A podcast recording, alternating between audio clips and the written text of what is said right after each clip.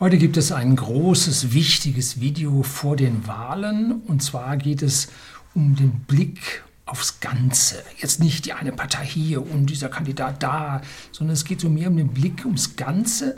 Und dazu möchte ich Ihnen aus einem Newsletter von der liberalen Warte, das ist der Herr Paimani, spricht man wahrscheinlich so aus. Ich gebe Ihnen hier mal den Namen und den Link an, finden Sie auch unten in der Beschreibung, wo Sie dann draufklicken können.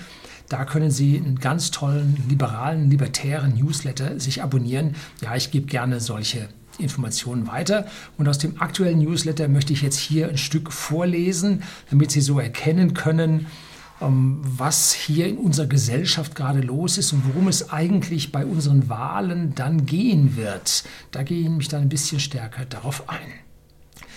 Zitat. Auf den Verdacht einer chronischen Erkrankung kann man sehr unterschiedlich reagieren. Da gibt es diejenigen, die ihre Symptome ignorieren, bis die bittere Wahrheit sie einholt.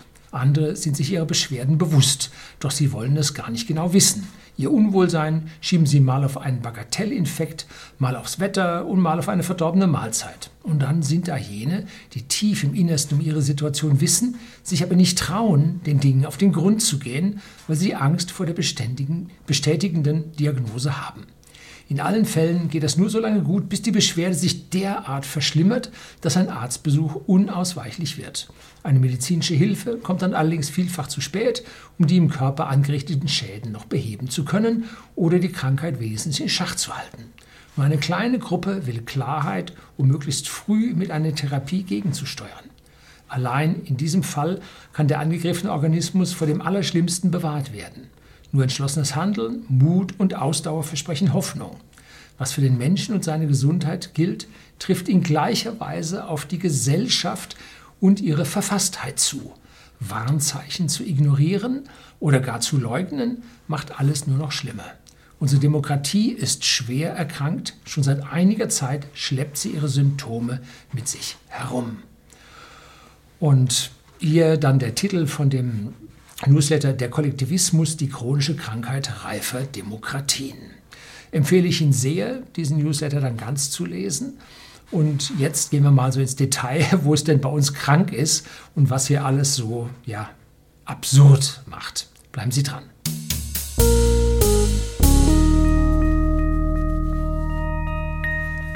Guten Abend und herzlich willkommen im Unternehmerblog, kurz Unterblog genannt. Begleiten Sie mich auf meinem Lebensweg und lernen Sie die Geheimnisse der Gesellschaft und Wirtschaft kennen, die von Politik und Medien gerne verschwiegen werden. Und ich war vergangene Woche auf einem Whisky-Tasting, auf einer Whisky-Vorstellung eines irischen Whiskys in Rheinland-Pfalz. Deidesheim hieß das Kaff. Beim Reichsrat von Bühl oder so ähnlich hieß dieses Weingut und der Whisky reifte da in diesen Fässern nach. Da gebe ich Ihnen unten dann einen Link, wenn dieses Video veröffentlicht wird. Äh, können Sie da dann meine Verkostung und auch das Interview mit dem äh, irischen Herrn, der dafür verantwortlich zeigt, dann sehen. Ja, aus Neugier sind wir dann noch nach Mannheim und nach Ludwigshafen gefahren, also meine Frau und ich. Und auf dem Rückweg haben wir dann noch Freunde im Südschwarzwald besucht. Also drei Bundesländer, Stadt, Land, Fluss, ne? also die volle Palette. Und es war Wahlkampf. Ne? Das war jetzt am Wochenende um den 4. und 5. September und eigentlich schon ziemlich heiße Zeit des Wahlkampfs. Und das heißt, es sollte eigentlich Wahlkampf sein. Es waren Plakate aufgehängt, aber es herrschte kein Wahlkampf. Ne, nicht wirklich, sondern ein nettes Miteinander. Fast alle unisono die identischen Themen, nur bei der AfD war der, das Wort Kampf äh, angesagt. Die lehnten sich gegen ein paar Dinge auf. Ach ja, und diese äh, Plakate waren die einzigen, die tatsächlich auch abgerissen und verschmiert waren. Alles andere war unisono eine Suppe. Also ich fand es eine sehr merkwürdige Form der Demokratie, wo man gegenseitig nicht auf den politischen Gegner losgeht, sondern sich alle gegenseitig äh, am Händchen hält und Klimaringel reintanzt. Ne? Fand ich also jetzt nicht in Ordnung. So stelle ich mir Wahlkampf nicht vor. Tja, wir haben jetzt ein paar richtige Probleme im Land. Existenzielle Probleme, die so tiefgreifend sind, dass sie jetzt unmittelbar, sofort vor einem halben Jahr, nein, vor fünf Jahren schon gelöst hätten müssen, werden müssen. Beispiele? Nun, explodierende Staatsschulden, Währungsversagen durch extremes Gelddrucken, steigende Inflation, mittlerweile feststellbar, Wegnahme unserer Grundrechte, sieht nicht so aus, als ob wir die demnächst mal wieder bekämen, Spaltung der Gesellschaft von oben, innere Sicherheit, äußere Sicherheit. Schauen Sie mal nach, was unsere Evakuierungsmaßnahmen da gemacht haben. Zuerst die Bierdosen haben sie ausgeflogen. So, fast nichts von diesen Themen findet sich auf den Wahlplakaten. Nada. Das ist nicht das, was, was die als Problem in unserer Gesellschaft sehen. Ne? Wischiwaschi, alles gleichgespült. Es war wirklich zum Schämen, zum Fremdschämen.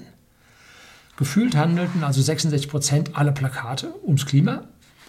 Und auf 33 Prozent, also den restlichen Plakaten, äh, bietete sich irgendein unbekannter Politiker an mit, ja, äh, man könnte auch bessere Fotos von diesen Damen und Herren machen.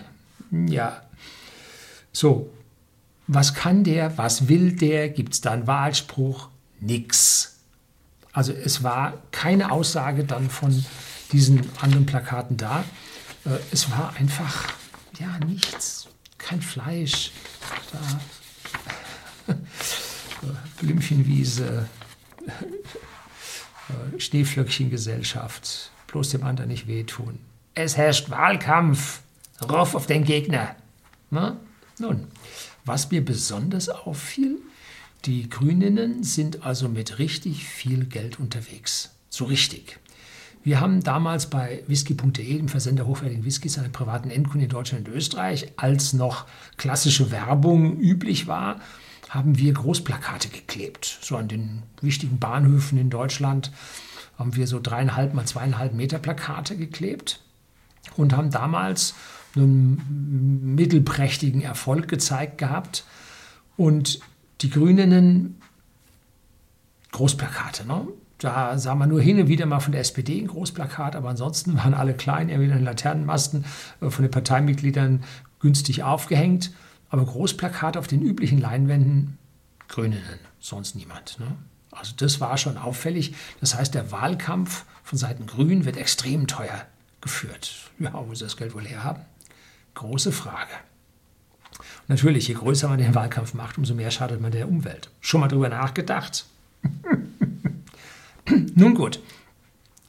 Ähm, jetzt gehen wir mal auf den Menschen, wie der auf solche Wahlaussagen und solche Dinge reagiert. Ne? Der Mensch ist von Natur aus ein zweigeteiltes Wesen. Er hat auf der einen Seite die ängstlichen Fluchtinstinkte, weil der halt auf der Speisekarte von so manchem äh, Karnivoren stand. Ne? Der Säbelzahntiger, der Löwe, der Leopard, wir sind Beute. Ne? So, das ist also die eine Seite, die es sinnvoll macht, Angst zu haben und zu flüchten. Ja, die, die das nicht gemacht haben, sind nicht in unserem Genpool. Also das war wichtig. Und das Zweite ist dann aggressiver Angriff. Der steckt auch in uns drin weil wir halt gejagt haben. Ne? Und wenn man da nicht entsprechende Hinterhältigkeit, Bösartigkeit und Aggressivität mitbrachte, ha, die sind auch nicht in unserem Genpool gewesen. Ne? Weil im Winter konnte man schlecht Wurzeln ausgraben, da muss man dann doch öfter mal mit Fleisch vorlieb nehmen. So, also da war es, äh, ist es beim Menschen unterschiedlich. Und jetzt sowohl im einzelnen Individuum, der beide Seiten hat, als auch ja jetzt Ausprägungen in unserer Gesellschaft des Einzelindividuums, was mehr in die eine Richtung hängt und mehr in die andere Richtung hängt. Ne? Der Deutsche als solches ist da ja mit einem ja, ja, Erbsünde belegt, äh, German Angst. Der hat mittlerweile Angst vor allem und jedem. Und das macht halt einen Menschen ja sehr manipulierbar, sagen wir vorsichtig. Also wer Angst hat, greift nach jedem Strohhalm. So, ist also nicht so einfach. Der Mensch ist gleichzeitig ein spirituelles Wesen, soll heißen, er glaubt.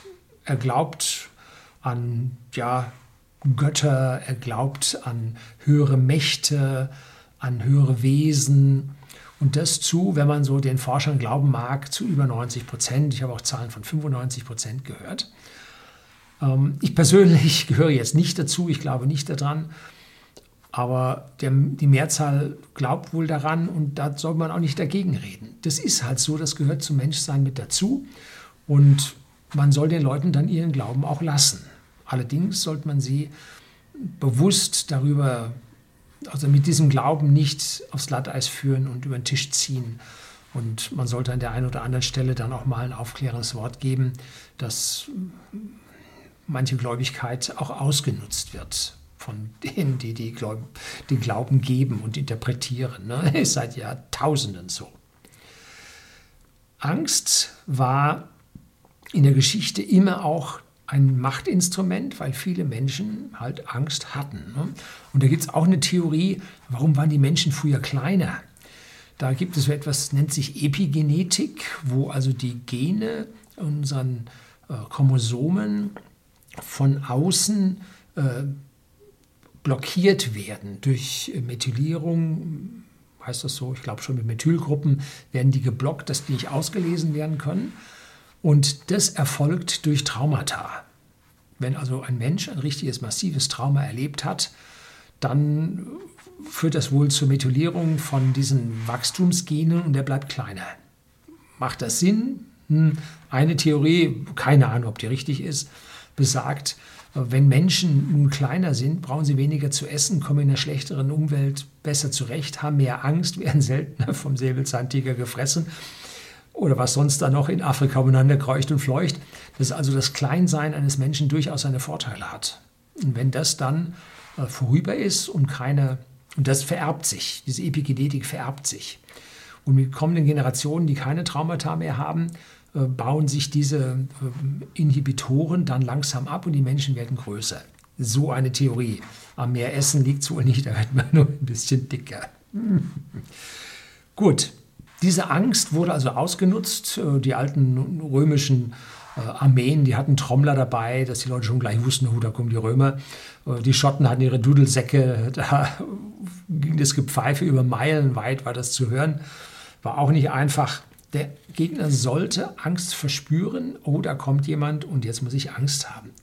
Es gibt und gab äh, noch andere subtilere Formen des Angstmachens. So versuchen zum Beispiel die Kirchen in ihren Religionsgemeinschaften die Gläubigen per Androhung zur Folgsamkeit zu erziehen. Beim katholischen Christentum zum Beispiel das Nichtbefolgen von irgendwelchen Dingen, Geboten, Hirtenbriefen, päpstlichen Bullen und sonst was, äh, da wartet auf den Sünder die Hölle.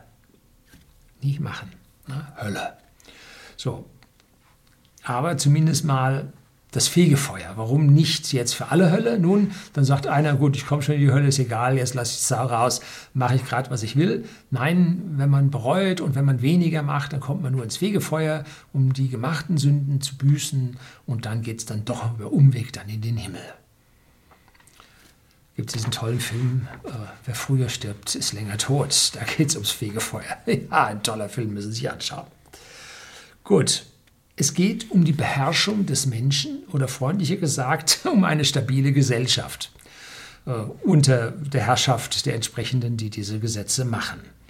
Doch mit den Jahren bekamen also immer mehr Menschen mit, dass das also hier weltliche Gelüste von einer kleinen Clique machtgieriger Personen ist und äh, die, die im Hier und Jetzt lebten, wurden eigentlich niemals gestraft, so von einem Blitz von oben oder einer bösen Krankheit, sondern die haben genauso gut gelebt, nein, besser gelebt und genauso viel gelitten wie die anderen auch. Also Zweifel kamen da auf, ob man nun hier an diesen, äh, dieses böse Drohen, was da kommt, und glauben sollte oder nicht. Und mehr und mehr Menschen äh, haben also dann sich wohl gesagt, also so groß kann die Macht dieses Gottes nicht sein. Ähm, also glauben wir diesen Jungs mal nicht. Ne? Das ist gefährlich für die Machthaber und im Mittelalter kann man da also die übelsten Folterformen und schließlich auch die Hexenverbrennungen, um hier unliebsame Personen, die sich dagegen auflehnten, äh, abzustrafen und vor allem äh, auf Selbstmord stand die Hölle. Warum? Nun, die Herren ließen die anderen schuften, wie die bis zum Tode schuften. Und wenn einer sagte, ich habe keine Lust mehr, äh, dann wartet auf ihn die Hölle. Also konnte man ihn auch noch quälen, so lange äh, mit dem Jenseits, bis er nun seine letzten Lebensenergie hier für die Herrschenden ausgegeben hat oder geleistet hat, bevor er dann völlig fertig dann ins Grab sank. Also das war eine Zeit, die war, entschuldigen Sie, widerlich gruselig. Wow. Ja. Um, andere Kulturen hatten da auch solche Sachen, zum Beispiel wenn ein Sklave ausgebüxt war im alten Rom und, dann, fanden sie ihn wieder, haben sie ihn eingesackt und haben sie in der Arena den Löwen zum Fraß vorgeworfen. Das hat zwei Effekte. Äh, gut, die anderen Sklaven durften da nicht in der Arena drin sein und das sehen, aber auch die Bürger sahen, dass man Menschen hier durchaus sehr übel töten kann und haben sich auch selber überlegt, ob sie hier gegen den Machthaber, den Kaiser oder den Konsul oder sonst wen, Präfekten in ihrer Provinz da Aufstand machen wollten oder nicht. Nein, dann lieber nicht. Ne? So, also hier Angst machen in Reinkultur. Ähm, als dann die Menschen immer aufgeklärter wurden und immer weniger an das an die Angst von oben glaubten, hm, musste man sich ja, und wandte sich mehr und mehr von den Kirchen und der Spiritualität, ab, äh, mussten die Herrschenden nun andere Wege finden, um diese Angst für die Folgsamkeit in der Bevölkerung zu erzielen und Macht zu erhalten. Und perfekt war das Schüren von Angst äh, vor dem Nachbarstaat. Und so haben die feudalen Herren öfter mal gegen ihren Cousin, der da im Nachbarland auf dem Thron saß, dann mal ein kleines Kriegchen geführt. Äh, es starben dann mal wieder Hunderttausende. Und jeder hatte Angst äh, davor, dass es wieder Krieg gäbe und hat möglichst gekuscht und möglichst viel gearbeitet, dass der König möglichst stark war, äh, dass er den Nachbarn schnell besiegen konnte. Und die anderen hatten natürlich genauso viel Angst, haben das auch gemacht, dann wurden die Kriege immer größer. Und so. Also hier Angst geschürt in der Bevölkerung. Und das hatte noch zwei äh, Effekte. Also das eine war, die, den steilen Anstieg der Bevölkerung äh, zu limitieren, da die jungen 16-, 17-Jährigen in den Krieg geführt wurden und da zu Hunderttausenden sterben mussten. Und natürlich Angst bei der Bevölkerung vor dem nächsten Krieg zu erzeugen. Äh, perfekt in dieser Hinsicht war dann der Kalte Krieg im vergangenen Jahrhundert. Äh, auch ich war in meiner Jugend Opfer dieser Ideologie. Wir hatten Angst vor dem Atomkrieg und hielten mehrheitlich zu den Parteien, die uns hier Sicherheit versprachen. Gestört wurde also dieses Bild dann nur von Politikern. Die einen, die fuhren dann rüber nach Russland und erstatteten Bericht, wie dieser Herr Kommunist äh, Herbert Wehner von der SPD, der da also mehrfach nach Moskau fuhr und dann Rapport äh, gab. Oder auch Franz Josef Strauß, der jetzt nur von der rechten Seite von der CSU hier in Bayern kam und der DDR einen Millionenkredit vergeben hatte, oder was einen Milliardenkredit vergeben hatte. Ne? Hätte er nicht gegeben, wäre DDR viel schneller fertig gewesen. So, warum hat er sie denn gestützt? Wollte er das Angstbild weiter behalten? Hm? Hm. Ja, große Frage. Ne? Und je mehr man mit dem Gegner dann nachher redete, umso mehr wurde klar, das sind auch nur Menschen. Ne? 99 Prozent von denen wollen auch nichts Böses. Und die Angst nahm ab, nahm auf beiden Seiten ab. Und mit dem Fall des Kommunismus 1989, 90 bis 91 hatte dann die Sache je ein Ende. Ne? Das war absehbar und man hat deshalb Ängste in der Bevölkerung frühzeitig äh, neue aufgebaut. So ist zum Beispiel gar nicht klar, woher die Angst vor dem CO2 kommt. Ist den meisten nicht klar. Das haben die Grünen gemacht. Nein, die waren es nicht. Das kam von den Tories, von den Konservativen in Großbritannien, allen voran die eiserne Lady Margaret Thatcher. Die hatte nach ihrer Wahl, um, musste die ihre Wirtschaft, die von Labour äh, Regierungszeiten litt ohne Ende, da fuhr die Heizer auf den E-Loks mit. Ähm, das war also eine Katastrophe, wie das Land organisiert war. Und die wollte die Macht der Gewerkschaften brechen, und zwar in den Kohlegruben. Und dann haben die gesagt, CO2 ist böse, und mit Atomkraftwerken wird alles besser.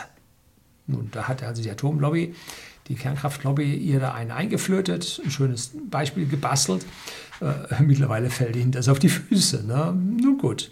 Aber nun Atomkraftwerke oder Kernkraftwerke um es besser zu sagen, werden weltweit massiv gebaut, nur wir Deutschen, wir haben zu viel und Angst, dass wir halt da, da nicht mitmachen, sondern unsere Atomkraftwerke jetzt alle abstellen. Ne? So, dann ging es bei uns weiter. Ähm, es wurde das Waldsterben gleich danach in den 80er Jahren herausgezerrt. Ähm, war alles völliger Käse. Die Waldfläche in Europa in den letzten 110 Jahren um 56 Prozent zugenommen. Gibt es eine Studie von einem Schweizer Professor, ich meine ETH Zürich, gebe ich Ihnen unten den Link in der Beschreibung. Äh, alles Käse. Ne? Ähm, dann äh, kam das BSE. Da haben wir, glaube ich, haben wir überhaupt einen Toten gehabt oder zwei ne? und geben jetzt jedes Jahr für diese ganzen Tests auf BSE geben wir Milliarden aus. Das ist nicht weg, ne? geben wir Milliarden aus. Äh, dann aktuell die Cerveza-Krankheit, wird auch Angst gemacht. Und 2014 habe ich ein Video über Angst gedreht, habe ich dann 2019 diese kleinen Videos, die ich gedreht hatte, weil man damals nur bis zu 15 Minuten hochladen durfte, habe ich die dann kombiniert und Re-Upload von der ganzen Serie gemacht. 2019 dann können Sie mal sehen, da gibt es also zwei verschiedene äh, Angstszenarien. Nämlich einmal die, was die Menschen Böses tun und das zweite ist, was von der Natur böse auf sie einstürmt. Und bei diesem Angstszenario, was von irgendeinem dieser rot-grünen Medien da verlautet wurde, da waren natürlich die menschlichen Dinge, die getan waren, viel, viel böser als das, was von der Natur kommt. Ne? Ich persönlich habe eine ganz andere Meinung. Ich sehe die Gefahren, die von der Natur auf uns kommen, als viel, viel gefährlicher. Also katastrophaler an als das bisschen, was wir Menschen hier machen. Ne? Ähm, meine größten Ängste gehen auf einen Asteroideneinschlag ein, wenn wir also einen sehr dunklen Asteroiden haben, der unbemerkt durch die Gegend fliegt und dann irgendwann die Erdbahn kreuzt und auf die Erde einschlägt und da übelste Schäden bis hin zum nuklearen Winter mit kompletter Auslöschung der Bevölkerung erzielen kann wenn er so, ich weiß nicht, 10 Kilometer Durchmesser hat oder sowas. Und die zu sehen, wenn sie dunkel sind, nicht einfach. Nein, oh, ganz und gar nicht. Dann einen koronalen Massenauswurf, eine CME von unserer Sonne, die immer wieder passieren. Und da gab es den Carrington-Event, 1800 Ungrad. Äh, da hat es also Spannungen in Telegrafenleitungen induziert, dass da die, äh, die Drähte alle durchgebrannt sind, es zu Explosionen gekommen ist. Und wenn wir so ein CME auf unserer Erde haben und die momentane Schwäche der Sonne, der schwache Sonnenzyklus, hält also Energie innerlich zurück und es führt dann zu explosiven Ausstößen, die größer sind als normal. Also die Wahrscheinlichkeit, dass wir sowas bekommen, ist hoch und das Magnetfeld der Erde ist vergleichsweise schwach, sinkt ganz massiv ab. Wir sind schon, ich glaube, ein Viertel runter. Und dann schlagen diese CMEs natürlich dann auch massiv durch. Also da herrscht, und wenn so einer uns richtig trifft, haben wir ja, über ein Jahr lang keinen wirklichen Strom bei uns, weil alles durchgebrannt ist. Und die großen Transformation, Transformatoren, der werden pro Jahr, ich habe zwei Stück gebaut. Ne? Mehr brauchst du nicht als Ersatz auf der Welt. Die richtig großen von den Kernkraftwerken. Ne? Also da wird es dann schon schwierig, hier die Sache zu aktivieren und unseren Strom dann wieder hochzudrehen. Oder die Megavulkane, die dann jahrelang ausbrechen, den Himmel verdunkeln, äh, nuklearen Winter erzeugen, und die neueste, das neueste Ängstchen oder Angst, die ich bekommen habe, ist eine Micronova, die unsere Sonne bringen könnte in unserer Nachbarschaft. Es sind so einige Sonnen gesehen, beobachtet, die äh, Aktivierungen zeigen mit einer etwas stärkeren Intensität. Ähm, und dann, wenn diese Aktivierung einer Sonne passiert, dann wirft der von ihrer Corona, von seiner Corona wirft der Stern eine Welle ab, eine Schicht ab. Und wenn die uns trifft, dann ist das wie 100.000 CMEs auf einen Schlag. Äh, und dann gehen die Lichter also richtig aus. Ne? Und das soll, wenn man die Zyklen sich anschaut, alle 12.000 Jahre der Fall sein. Und das letzte Mal war es nun alle 12.000 Jahre. Hm. Ja, ich hoffe, es sind noch ein paar Jahrzehnte, dass ich also ohne dieses Ding mein Leben hier beenden kann. Wenn ich allerdings, ich sehe noch einen eine einprozentige Chance, dass ich ewig lebe, äh, das ist dann an dieser Stelle vermutlich dann auch zu Ende. Ja, was ist für mich jedoch die aktuellste, dringendste Gefahr, die auf uns lauert, die unbedingt berücksichtigt werden muss, wo jede Partei auf den Wahlplakaten ganz, ganz zwingend Hilfe versprechen sollte, deren Eintrittswahrscheinlichkeit hoch sehr hoch, nahe 100 Prozent ist, nee, jetzt nicht menschgemachte Klima. Wenn das tatsächlich der Fall sein sollte, dann haben wir da noch ein paar Jahrzehnte Zeit. Nein, ich denke, dass wir das Desaster bald haben werden. In ein, zwei, drei Jahren, oder sagen wir zwei, drei, vier Jahren. Da erwarte ich das Desaster. Also richtig, mit Haufen Toten. Ja, was? Geld. Unser Fiat-Geldsystem wird in den nächsten Jahren sterben, weil die Geldmengen exponentiell steigen, ja, parabolisch, äh, hyperbolisch, die bam, knallen nach oben. In einer Woche 150 Milliarden Euro wurden jetzt erzeugt. Die EZB ist gestartet mit einer Bilanzsumme gleich EZB-Geld ungefähr von 700 Milliarden. Das ist also ungefähr 22, 23 Prozent dieser Geldsumme in einer Woche hinzugeschafft. Das geht so. Das muss in Inflation enden. Habe ich in mehr als ein Video darüber geredet. Ich schreibe mal unten zwei rein, damit Sie da an der Stelle weiterschauen können. Und diese Geldmengen sind durch hohe Staatsschulden entstanden. Die Staatsschulden sind der ursächliche Auslöser für diese hohen Geldmengen gibt es ein ganz tolles Video von Mission Money, wo sie mit dem Professor Kirchhoff, ehemaliger Verfassungsrichter, ähm, darüber sprechen und er, boah, wie heißt, er hat ein neues Buch geschrieben, Im Sog des Geldes oder so ähnlich heißt das. Ähm, und damit, ich gebe Ihnen unten einen Link, äh, und darin beschreibt er, wie die Staatsschulden ursächlicher Grund sind für das Versagen eines Geldsystems. Dieser Mann hat einen klaren gesellschaftlichen Überblick, wie er nur alteingesessenen Richtern und Verfassungsrichtern äh, zu eigen ist, wenn man so modernste Verfassungsrichter sieht, äh, die da politisch positioniert wurden, da kann man also nur den Kopf schütteln, äh, die haben dieses tiefe Wissen an dieser Stelle nicht. Und das Besondere daran ist, dass diese wachsende Geldmenge jetzt nicht nur im Eurosystem, sondern eigentlich auf allen Geldsystemen, allen vier Geldsystemen der Welt zu beobachten ist. Oder bei allen Geldsystemen der Welt zu beobachten ist. Ich gehe davon aus, dass das Eurosystem zuerst stirbt, weil wir ja eine Abhängigkeit von einem einzigen Volkswirtschaft für den Euro haben. Wenn diese eine Volkswirtschaft bricht, bricht der gesamte Euro. Und welche Volkswirtschaft ist das? Nun, wir. Deutschland. Wenn bei uns die Sache daneben geht, dann bricht das Geldsystem unmittelbar in Gesamteuropa. Hm? In den USA gibt es da viele Staaten, die positive Beiträge bringen. Die Gelddruckorgie sieht in den USA zwar genauso groß aus wie bei uns, aber die USA hat als Gegenpart äh, die Geldmenge für 60 Prozent der Welt, des Weltbips aufzubringen. Das heißt, die haben da viel, viel mehr Spielraum für die große Verschuldung, dass da die Staaten diese Geldmengen aufnehmen können, ohne dass es zu, zu riesigen Inflationen kommt. Aber am ersten geht es aus meiner Sicht beim Euro los, und zwar genau dann, wenn es bei uns knallt. Und bei uns knallt es dann, wenn bei uns äh, die Stromversorgung zusammenbricht, wenn bei uns das Rentensystem nicht mehr funktioniert, habe ich auch mal ein Video hier gedreht. Dann hat Deutschland fertig und unmittelbar dann hat Europa fertig. Das war's dann. Ne?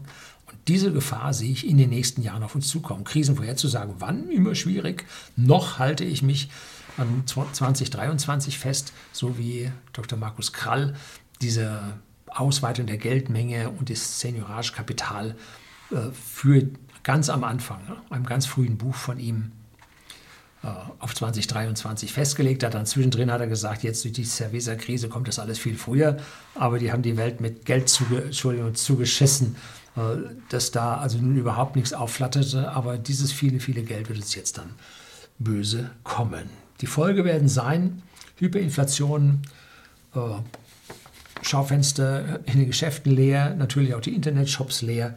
Wer will gute Ware für schlechtes Geld verkaufen? Ne? Lebensmittelmarken werden die Folge sein. Und ob die Stromversorgung nach dem Abschalten der Kernkraftwerke wiederkommen wird im Fall solcher Krisen, auch die Frage, der Strom soll ja aus dem Ausland kommen, wenn wir aber keine Devisen haben, um das Ausland damit zu bezahlen zu können. Hm, soll die da Strom liefern? Ich würde es nicht. Ne? Ich will ja Geld dafür haben und zwar zählendes Geld? Müssen wir vielleicht unsere, unsere Stromlieferung aus dem Ausland in Gold bezahlen? Wäre ja auch mal eine Lösung. Ne? Das, das geht auch nicht zu lange, dann sind unsere Goldreserven weg. Ähm, wenn dieser Stromausfall länger, oft hängen bleibt bei uns, dann wird es Gewalt auf den Straßen geben, Plünderungen, äh, ja, Tote. Nicht schön, wirklich nicht schön. Gibt es jede Menge Studien. Einer hat mal ein Buch geschrieben, ein bisschen fantastisch, aber so fantastisch auch nicht. Blackout, da geht es dann heftig. Ne? So, jetzt kommen wir dann zu den Parteien, die da ihre weichgewaschenen, Lenore gespülten Wahlplakate da hängen hatten. Und allen voran Schwarz-Rot. Schwarz-Rot ist der wichtigste Punkt, über den wir hier reden müssen. Und zwar, weil die seit ewigen Zeiten an der Regierung sind. Seit 1900, ich glaube, das war 65 oder 66, wo der Herr Kiesinger die Große Koalition mit zwischen CDU und SPD bilden musste. Seit dem damaligen Zeitraum ist die SPD, jetzt halten Sie sich fest, zu 72 Prozent der Jahre in der Regierung. Meistens hat sie das Sozialministerium, hat aber die soziale Schieflage nicht abschaffen können. Ich habe da so meine Theorie. Eine SPD kann sich nur halten, wenn es ein Proletariat geht, gibt, dem es schlecht geht, und dann wählen die SPD. Wird man die jetzt alle gut machen? Wie ist es früher bei Gewerkschaft? Jedem Gewerkschaftler eine Villa im Tessin. War vielleicht etwas überzogen, diese Forderung. Aber äh, wenn es denen gut ginge, würden die ja nicht mehr Gewerkschaftler sein. Ne? Darum muss man die Leute schlecht halten. Nur dann werden sie das wählen und versuchen, den schwarzen Peter woanders hinzuschieben. Äh, man kann nicht mitregieren und sagen, ich bin Opposition und würde es besser machen. Man hat die Ministerien, da passiert es. Und welcher Kanzler, Schrägstrich Kanzlerin, welcher Kanzlernde wird hier die Opposition, nicht die, die, die interne Opposition, den Koalitionspartner SPD äh, hier bloßstellen. Das geht nur im absolut schlimmsten Fall. Ähm, wird so gut, diese Kanzlerdirektive wird so gut wie nie gezogen. Ne? Macht man nicht, weil dann ist sowieso Koalition vorbei, Neuwahl, ne? will man nicht. Pack schlägt sich, Pack verträgt sich. Nun gut. Ähm, einmal wurde Sache unterbrochen durch ein rot-grünes Intermezzo um die Jahrtausendwende. Da kommen wir dann gleich noch drauf. Und was ist in dieser Zeit nun passiert, wo Schwarz-Rot äh, dran war? Nun, die Notfallreserven, die wir in Deutschland hatten, wurden nach dem Ende des Kalten Krieges geschliffen. Die kosteten Geld, die wurden angeschafft, die hatten Haltbarkeit, die musste man dann austauschen. Ähm, dann gab es mal wieder Fleisch in Dosen, billig über den Aldi weil wenn diese Notfallreserve dann verkauft wurde. Und das heißt, diese Notfallreserve gibt es nicht mehr. Die wurde aufgehoben und die ersten 14 Tage müssen Sie selbst zurechtkommen. Da habe ich ein Video über Prepper und den Katastrophenschutz gedreht und da gibt es eine offizielle Dame, die hat das so gesagt. 14 Tage müssen Sie selber. Ne? Da gibt es also das Bundesamt für Bevölkerungsschutz und Katastrophenhilfe beim Innenministerium, glaube ich, angesiedelt. Und dass die mit diesen 14 Tagen nicht geflunkert haben, sieht man ja bei der Flutkatastrophe. Wie lange das gedauert hat, bis die da halbwegs in die Pötte gekommen sind, bis die halbwegs beschleunigt haben. Schlimm, ne? Das Ergebnis war, um es mal vorsichtig auszudrücken, suboptimal. Oder sehen sich unsere Gesundheitsämter an. Jetzt während der Cerveza-Krise. Glatter Ausfall. Faxrollen sind ausgegangen. Ne? Habe ich was von Digitalisierung gehört? Ich glaube nicht. Ne? Oder den Aufbau von neuen Impfzentren. Warum gibt man das nicht den Privatärzten? Die können das. Nein, staatliche Impfzentren, Planwirtschaft, Staatswirtschaft, wir können das besser. Nein, können sie nicht, sie können das nur schlechter. So, war aber äh, jetzt diese Impfzentren nicht um 5 Cent besser gelaufen. Ne? Was da an, an, Dosen weggeworfen wurde, weil sie nicht so weit waren oder ins Ausland vergeben wurde, weil ab, sonst abgelaufen wären. Schlimm, was die da geleistet haben. Ne? Warum passiert das so? Warum ist unsere Verwaltung so schlecht? Wo Sie hingucken, Sie greifen also in den Eimer. Ne? Um, warum? Nun, das ist ein ganz einfacher physikalischer Zusammenhang. Die Gesellschaft entwickelt sich mit ihren Fähigkeiten und Forschungsergebnissen exponentiell. Kann man sehen, wie äh, bis, sagen wir mal, 1650 hat sich nun wirklich nicht viel getan. Dann um, bis 1750 kamen wir dann in die Frühindustrialisierung, da ging es schon los. Und dann, wop, äh, 18, äh, 19. und 20. Jahrhundert ging es richtig ab. Äh, und jetzt, boah, Computerleistung, alles geht exponentiell. Die Verwaltung versucht mit Mitteln aus dem letzten und dem vorletzten Jahrhundert diesem exponentiellen, dieser exponentiellen Entwicklung irgendwie äh, Herr zu werden, sie zu regulieren. Äh, und mit diesem alten Zeug kann man diese Aufgaben nicht bewältigen. Funktioniert nicht. Ne? Bestenfalls könnten die linear wachsen mit ihren Fähigkeiten, wenn sie immer mehr Beamte einstellen und für Mitarbeiter des öffentlichen Dienstes. Ne? Aber durch die vielen, vielen neuen Regularien, neuen Verordnungen, Grundverordnungen von der EU und so weiter, steigt die Komplexität noch exponentiell. Jetzt hast du also die Gesellschaft exponentiell steigen, äh, die Verordnungen exponentiell steigen und die Fähigkeiten der Ämter gehen bestenfalls linear, wenn überhaupt. Ich habe hier letztlich ein Buch über Beamte, hat einer äh, beschrieben, wie, es, wie die Beamten äh, praktisch zum Nichtstun verdammt werden, weil sie im Prinzip von positiver Arbeit niemals einen Vorteil haben. Wenn sie was Falsches machen, werden sie bestraft. Du machst lieber gar nichts, als was Falsches zu machen. Ein wirklich tiefsinniges Buch von einem Beamten, der aufgegeben hat und dann in die freie Wirtschaft rausgewechselt hat. So, aktuell kam ein Bericht im Manager-Magazin. Da zieht es einem die Schuhe aus. Äh, bei der Digitalisierung ist Deutschland im Ranking in Europa auf den vorletzten Platz vor Albanien abgerutscht. Das muss man mal sacken lassen. Dieser Ausspruch von Frau Merkel mit dem Neuland, jo, muss man mal sagen, Frau Merkel hat recht gehabt. Das war für sie Neuland. Das war für ihre Kollege, Kollegen und Kolleginnen Neuland. Das war für die Verwaltung Neuland. Das ist Neuland. Ne? Katastrophe. Das sind keine Fake News. Das ist so.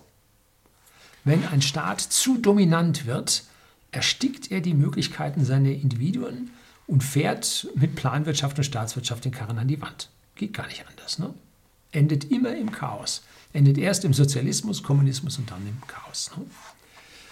So, diese verursachten Lähmungen sind primär der CDU, CSU und SPD zuzuschreiben, weil die die Regierungsparteien stellen, stellten und auch die Minister stellten.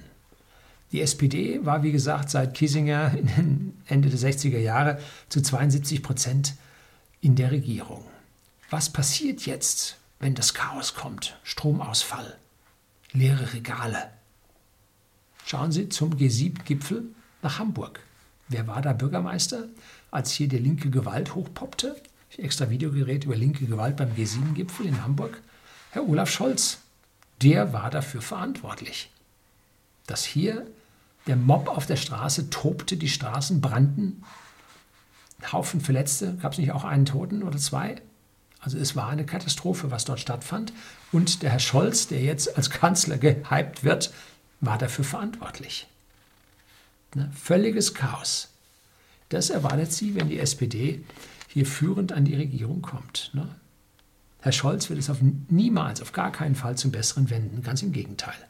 Jetzt schauen Sie mal nach Berlin wo in der Stadtregierung, also Landesregierung, wie man es nennen will, ähm, Rot-Rot-Grün an der Macht ist und dort ein SPD-Innensenator am Werkel ist, was dort regelmäßig für Chaostage, Chaostage stattfinden, die Stadt brennt äh, und prügelnde Polizisten auf freie Demonstranten losgelassen werden das ist etwas, was unmittelbar zusammenhängt mit diesem rot-rot-grünen Gedankengut. Die sind dem Chaos näher. Ne? Wahrscheinlich herrscht das gleiche Chaos bei denen in der Birne. Ne? Äh, so, also das wird schlimm. Ne? Also Schwarz-Rot hat es maximal verbockt und Rot-Rot-Grün sieht man, äh, so wird es nichts. Ne? Das wird noch schlimmer. Und diesen, entschuldigen Sie, grünen Mist kann man jetzt überall bewundern. Das Abschalten der Kernkraftwerke wird uns die Grundlast nehmen, freuen sich, wie gesagt, auf die Stromausfälle und die Zahlungen ans Ausland. Und diese Jahre gab es jetzt schon mehrere Stromausfälle in Europa, wo hier was ausgefallen ist, da was ausgefallen ist. Das wird wackeliger. Ne? Das ist nicht stabiler geworden durch die Politik, sondern wackeliger.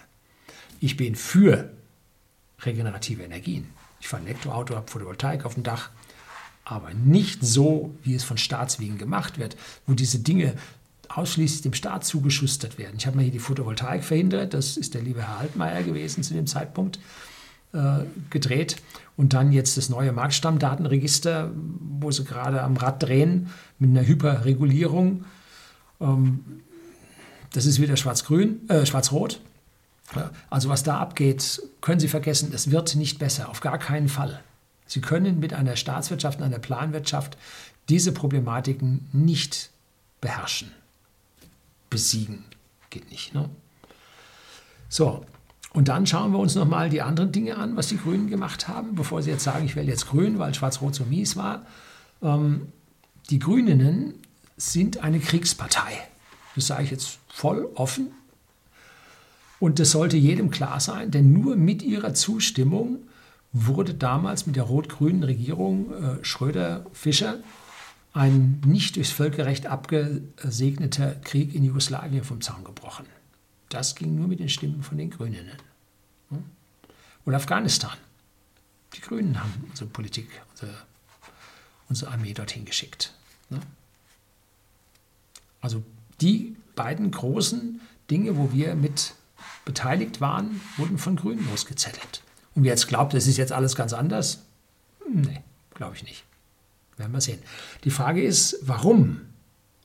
Man sieht auch das Versagen unserer Systeme jetzt bei der Evakuierung aus Afghanistan. Völliges Versagen. Mit, mit Verwaltung 1.0 ist da nichts mehr zu machen. Ne? Es müsste etwas besser gehen. Macht kein Mensch. Ne? Es geht hier an dieser Stelle um Altruisten und Egoisten. Also der Egoist tut etwas nur für sich. Und der Altruist tut es wegen der Sache. Wir sind die Guten, wir machen das. Das ist Altruismus. Und ein Egoist weiß,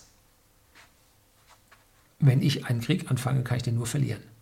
Ein Egoist fängt keinen Krieg an, sondern nur ein Mensch mit Sendungsbewusstsein für die gute Sache wird einen Krieg anfangen.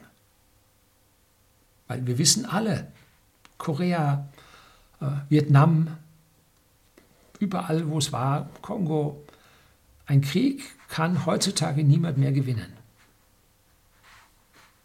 Ne? Schlimm. Und der Egoist weiß das und deshalb fängt er keinen mehr an. Der Altruist, der sein Sendungsbewusstsein für sein Gutmenschentum hat, der macht das. Ne? Schauen Sie das alte Video an, frühes Video von mir, ist aber noch gültig aus meiner Sicht. So. Wie versuchen jetzt die Parteien im Moment im Wahlkampf zu punkten? Nun, 66 Prozent ist Klimawahlkampf. Äh, jede Partei stellt sich nun als der größere Klimaretter dar. Und das sind aber nicht die Ängste, die die Menschen haben sollten, sondern es sind diese aufgeprägten Ängste zur Beherrschung der Menschen. Du musst Opfer bringen, damit du ja, das Klima in 20, 30 Jahren rettest. Das ist es. Ne? So, das sind aber nicht die wirklichen Probleme. Klima liegt in der Zukunft und die Parteien haben jetzt noch nicht mal so viel Pietät bewiesen, um die Toten in den Hochwassergebieten nicht auszuschlachten für ihre Klimagedanken. Ne? Also vor so Parteien und diesen Klimapersonen, die sich da zum Teil staatlich bezahlt an diesen Stellen auf dem Tod der Menschen profilieren, also kann ich nur sagen, Abscheu ist das richtige Wort. Ne? Und wer war für so eine Fehlleistung verantwortlich?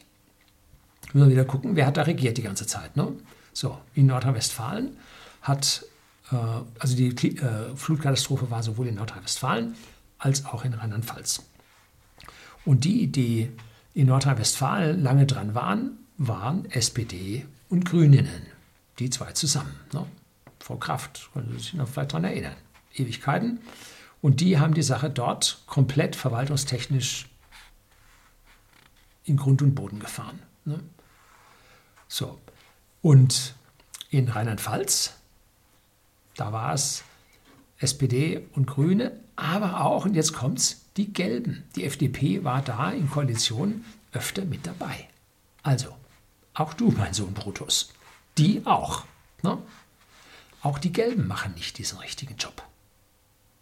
Aber jetzt lasse ich in Rheinland-Pfalz die Schwarzen auch nicht davon kommen, weil der Bund hat ja in diesen Sachen über das Bundesministerium des Inneren zusammen mit dem Katastrophenschutz und Bevölkerungsdingsbums äh, haben da ein ganz, ganz großes Stein mit drin. Also da haben die Roten und die Schwarzen im Bund auch noch ihren schwarzen Peter dabei. Ne? So. Also die haben auch Anteil an den Gesetzen und am Versagen. Wo sie hinschauen, das geht den Bach runter. Wirklich mit Ansage. Die Politik dreht frei, macht Schulden ohne Ende und bringt nichts zu Wege. Schon mal vom Süddeutschland nach Norddeutschland und zurückgefahren oder andersrum.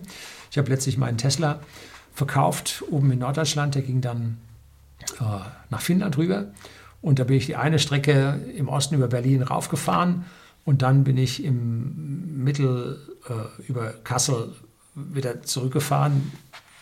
Baustellen, das können Sie sich nicht vorstellen. Politik hat vollkommen geschlafen und ist keiner auf die Idee gekommen, äh, hier zu sagen, ähm, lass uns mal ein paar Brücken ein paar Jahre früher bauen. Sonst müssen wir alles zusammenbauen. Brücke halten noch vier Jahre bis dahin ist Neuwahl, mache ich jetzt nichts. Was soll, soll man dazu sagen? Ne? Politiker halt. Äh, Verkehrsministerium im Bund CSU. Ja? Ramsauer. Tobrindt und Scheuer. So, ne? Also gibt auch dem Scholz nichts. Ne? Also, äh, wo man hinguckt, äh, Abgründe. Bei jeder Partei Abgründe. Jetzt sind also Autobahnbrücken dran ne? und wir erinnern uns, eigentlich sollten wir uns besonders jetzt noch daran erinnern, an den Flughafen Berlin-Brandenburg, an dem wir wie viele Jahre hingebaut haben? 13 oder so? Noch länger, glaube ich, war es. Ne? Katastrophe. Elbphilharmonie. Das war wieder Herr Scholz. Ja. Und Stuttgart 21. Ja, da sind die Grünen auch wieder mit dabei. Und das sind jetzt keine Ausnahmen, das sind die Regeln. Das finden Sie in jedem Bundesland, haben Sie so einen, Entschuldigung, Scheiß. Ne?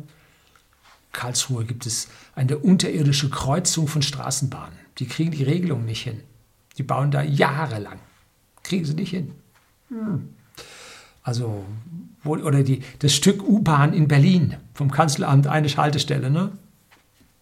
Ohne Anschluss irgendwo hin, ins Nirgendwo. Ohne Plan, ohne alles. Aber ein riesiges Kanzleramt jetzt bauen wollen, vergrößern. Wir haben jetzt schon das größte, den größten Regierungssitz in der westlichen Welt. Größer als, als in Washington, D.C. Und jetzt sollte auf der anderen Seite des Spreeufers noch so ein Ergänzungsbogen mit Hubschrauberlandeplatz und äh, Kantinen, Besprechungsräumen und 550 Büros und ich weiß nicht, was alles gebaut werden. Es wird immer geschimpft, wenn andere Länder Präsidialsysteme aufbauen, so Türkei, Präsidialsystem. Ne? Gut, wir uns überlegen, USA Präsidialsystem, da schauen die meisten Politiker hin. Äh, Frankreich Präsidialsystem, schauen die Politiker auch hin. Und jetzt wollen wir natürlich auch ein Präsidialsystem haben ne? und unsere Kanzlerin da promoten. Aufgemerkt, was war bei uns 1933 los, als die Macht zu stark konzentriert wurde und kein Gegengewicht mehr da war zur Kontrolle? Das Kanzleramt gehört nicht vergrößert. Auf gar keinen Fall. Es hieß ja noch mehr von solchen Verordnungen und so einem freidrehenden Politikern. Auf gar keinen Fall. Darf nicht sein. So, die aktuelle Angstkampagne, so für den üblichen ängstlichen Deutschen, German Angst, sind also Cerveza und das Klima. Und die wahren Probleme, das zerbrechende Währungssystem, äh, das den Aufbau weitflächiger Überwachungssysteme. Staatstrojan ist jetzt übrigens durch. So viele Jahre immer widersprochen worden, jetzt durchgewunken worden. Vorratsdatenspeicherung kommt jetzt auch, war auch die ganze Zeit nicht drin. Tausendmal probiert und irgendwann, bingo, jetzt sind wir durch. Ne? Untilgbare Schuldenberge, Übernahme von Billionen Schulden aus der EU. Denken Sie an die Tage-2-Salben, an die EU-Fonds, an die direkten EU-Schulden, also diese Rettungsfonds, EF, SF, bla. Äh, da Billionen Schulden, die wir übernehmen. Und niemand artikuliert das im Wahlkampf. Niemand sagt, wir brauchen eine stabile Währung. Wir brauchen einen äh, funktionierenden Föderalismus, dass die Zentrale in Brüssel nicht übergriffig auf die einzelnen Länder wird. Wir brauchen vernünftige in Deutschland Bundesländerregierungen und dass Berlin nicht übergriffig wird. Niemand artikuliert das. Es ist beschämend, was unsere Nullnummern in Berlin und in den entsprechenden Landeshauptstädten da zustande bringen. Und was ist mit dem Klima? Müssen wir das nicht um alles in der Welt schützen, um unseren Untergang von 2035 bis 2050 zu verhindern? Wenn wir weiter so viel Schulden machen, dann bricht bei uns eh alles zusammen. Ne? Dann kann Ihnen das Klima auch egal sein. Und zwar lange, bevor irgendetwas Nennenswertes im Klima passiert. Ne? Klimawahlkampf ist Unsinn. Kann man nicht anders sagen. Ne? Aber wir tun ja alles, was in unserer Macht steht, um unser Bildungssystem zu torpedieren. Ne? Vor allem Kinder und Jugendliche, dass die nicht mehr die wirklichen wichtigen Dinge im Leben beigebracht bekommen. Ne? Wir versuchen das alles auf den geringstmöglichen Level runterzufahren. So, und damit ist dieser Wahlkampf eine völlige Nullnummer. Es ist, kann einem auch völlig egal sein, was da rauskommt. Es geht bei dem einen ein bisschen schneller nach unten. Also wenn Sie die Koalition haben aus Grün, Rot, Rot, dann geht es relativ schnell den Bach runter. Sehen Sie in Berlin. Wenn es da keinen Länderfinanzausgleich gäbe, von Bayern da hoch, 4 Milliarden, äh, würde es da übel ausschauen. Jetzt schon die Schlangen vor den Bürgerämtern, man kriegt keine Termine, man kriegt keine Reisepässe. Äh, furchtbar. Ähm, wenn das im Bund kommt, herzlichen Glückwunsch. Jo, das wird eine Nummer. Boah, da kann es einem jetzt schon, da läuft es mir also den Rücken rauf und runter. Schwierig. Ne? Ja, und die anderen Parteien, die machen weiter so wie bisher und fahren den Kahn halt ein bisschen langsamer in den Dreck. Ne? Aber ist so. Ne? Also insofern ist es ziemlich wurscht und sie werden es nicht schaffen, irgendeine Partei, wo ich tatsächlich ein paar sehe, die die Dinge aufhalten würden, ähm, verlangsamen würden, aber keine von diesen Parteien wird es retten. Äh, die Sache, man kann das Leid der Demokratie, äh, dieser chronischen Krankheit, der wir unterliegen, die können wir jetzt noch ein bisschen rauszögern, aber so richtig uns davor schützen werden wir nicht können. So, das war also das Wahlvideo, wie die Angst uns alle beherrscht und wie wir am Ende angsterfüllt davor stehen können und ändern tut sich sowieso nichts. Das soll es gewesen sein. Herzlichen Dank fürs Zuschauen.